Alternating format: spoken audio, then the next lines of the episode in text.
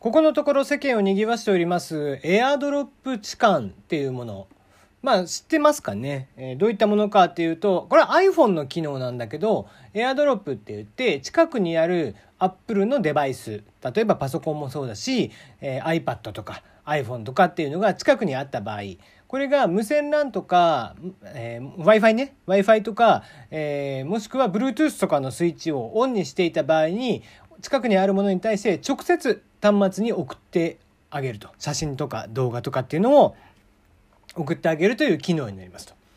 で、まあまあ、もちろんそんなことでね、エアドロップ痴漢なんて言われてるってことは、そういったもので卑猥な画像であったりとかって送りつけてしまう、みたいなことがあるんだって。まあね、まだ今んとこ、こう、まあ自分の名前でね、やってるから、こう、男性の名前で、やってるので、まあそんな卑猥な画像が来たなんてことはないんですけども、まあ一回だけあったかななんか、えー、全然関係ない。これ俺に送り間違えたのかなっていうような全然関係ない、どうでもいい画像を、えー、送ってきた、電車の中にね、送ってきたみたいなことはあったけども。まあ対してこう被害という被害には、まあ僕は合ってないわけですね。で、まあそんな中で、まあ昨今こうエアドロップ痴漢といって、えー、特に女性がね、iPhone の場合こう誰々の iPhone とか、もしくはその iPhone 自体の名前、表示名を変えることができるので、例えば僕だったらテリー。とかね、えー、してますけども、そのテリーじゃなくて、まあ女の子だったらその女の子の名前で、えー、やっていたりとかすると、まあまあちょっと狙われやすかったりとかする、みたいなのがあったりするみたいで。でね、えー、まあ面白いなと思ったのが、それを逆に、こう、逆手にとっていたずらをしている、えー、まあまあほっこりするようないたずらをしているのをちょっと見かけたので、そちらをご紹介していこうかなと思うんだけど、一つは、えー、iPhone の名前をね、神って名前にしておきますと。通常 iPhone ってなってるのを、まあ誰々の iPhone とかって名前変えるところも一言神って名前にして、で画像がその神様から送られてくると。その内容が力が欲しいかっていう内容。もう黒字に白い文字でね、力が欲しいかっていうね。それ見たらちょっと吹いちゃうなーって思いましたね で、もう一つは、もう一つは逆に今度は名前のところを、ちょっと工夫をして、猫の画像をくださいっていう端末の名前にしたらですね、近くにいる人から猫の画像がいっぱい送られてくるっていうね。いうことがあったみたいですね。まあまあいろんなことをみんな考えるもんだなと思いました。テリーのよもやますぎる部屋。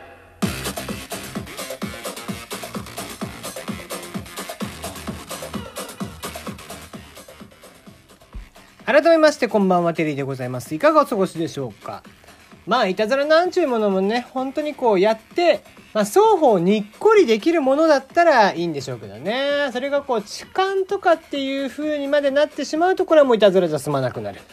うん、そうなってしまうと、やっぱり人様に迷惑をかけてしまうので、もう絶対にそんなことはしないようにするんだったら、えー、もうね、よっぽどしたいんだったら、ほっこりするような、あいたずらだったらまだ、まあ平和になるかなっていう気もせんでもないんですけどね。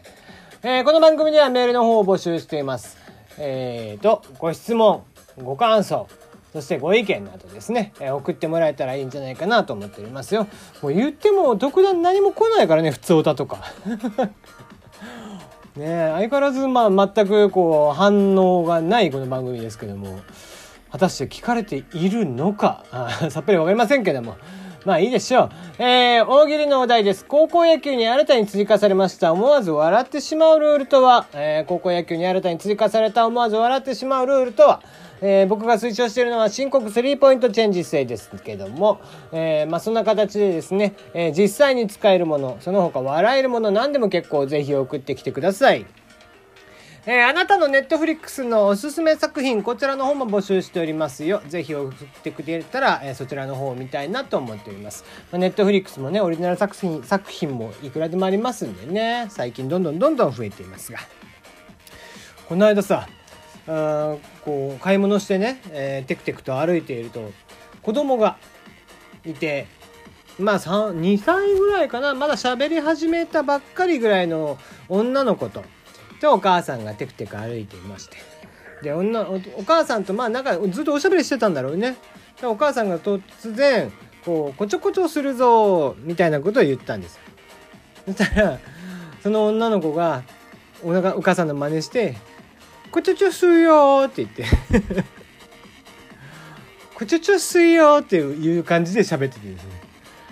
ああただただ可愛いって。2歳ぐらいのね喋りたてぐらいの女の子とかまあ可愛いんで。であのまあ2歳ぐらいの子ってまあまあとにかく可愛いんですよ。まあ親からするとねあれぐらいの世代ってちょっとねイヤイヤ期始まる時期なんでちょっと気が気じゃなかったりとかするんだけどでも歩き始めの子供たちっていうのあのテクテクテクテク歩く様サザエさんのイクラちゃんとかさ、うん、タラちゃんとかの歩く音？あれの表現って実はすごいなと思っててまさしくあんな感じじゃん。ねなんかこう大人が歩いているのとちょっと違う感覚だよね歩き方がやっぱり。うんあれこうなんか特殊な音がついてても何の違和感もない実際こう見てると頭の中でそういうねタラちゃんとかイクラちゃんとかが歩くような走るような時の音が頭の中に流れるような気がせんでもないですけどね。はい。えー、特段ネタがないからそういう話をするわけでもないんですけどもトライポフォビアって知ってます？カタカナでトライポフォビアっていう言葉なんですがこれ何かと言いますとえー、集合体恐怖症という意味です。ギリシャ語のトライポというのとギリシャ語の同じくフォビアという両方とも、えー、ギリシャ語なんですけどもトライポっていうのはまあなんだろうなこうちっちゃいものとかっていうことなんじゃないかな集合体とか、えー、っていう意味だと思うんだけど、えー、でフォビアっていうのは恐怖症ね。それの造語としてトライポフォビアって言って2005年ぐらいに命名された言葉です。これ今聞いたからって言って絶対にブラウザで検索はしない方がいいと思います。なぜか。集合体恐怖症っていうぐらいなんでちっちゃいものがねいっぱい集まってるものに対してそういう画像とかに対して何かしらの恐怖心とか嫌悪感とか気持ち悪さを覚えるっていうのを集合体恐怖症と言います。だから蜂の巣とかね、うん、アリがいっぱいいる様とかねえー、まあ日本でちょっと昔流行ったところで言うとハスコラっていうのがあったんですよ。ハスの実ねハスの実がちっちゃいこうもう黒い穴がバンバンバンバンバンって開いてるようなものなんだけどそういったものがこう例えば人間の体とかに合成されて、まあ、人間の体にいっぱい穴が開いてるみたいなちょっと話するだけでも気持ち悪いか。そういった、えー、ものです。あ頭の中想像しない方がいいよ。想像したらもう負けです。想像しちゃったらもう気持ち悪くなっちゃうんでね。はい。先に言っときゃよかったね。今日聞いたら気持ち悪くなるよって言っときゃね、えー、ある意味グロだよね。グロいのが OK な人しか今日は聞けないわけですけども。ね、その昔はねだからトライポフォビアまあだから本当の精神疾患として認められてるわけではないんだけどでも少なからずある一定層いるよねって言われてます。で僕も僕もそうなんですよ。僕もやっぱりねブツブツとかこうちっちゃいものがいっぱいあるのって嫌で。で結構ねそういう人いるんじゃないかなと思います。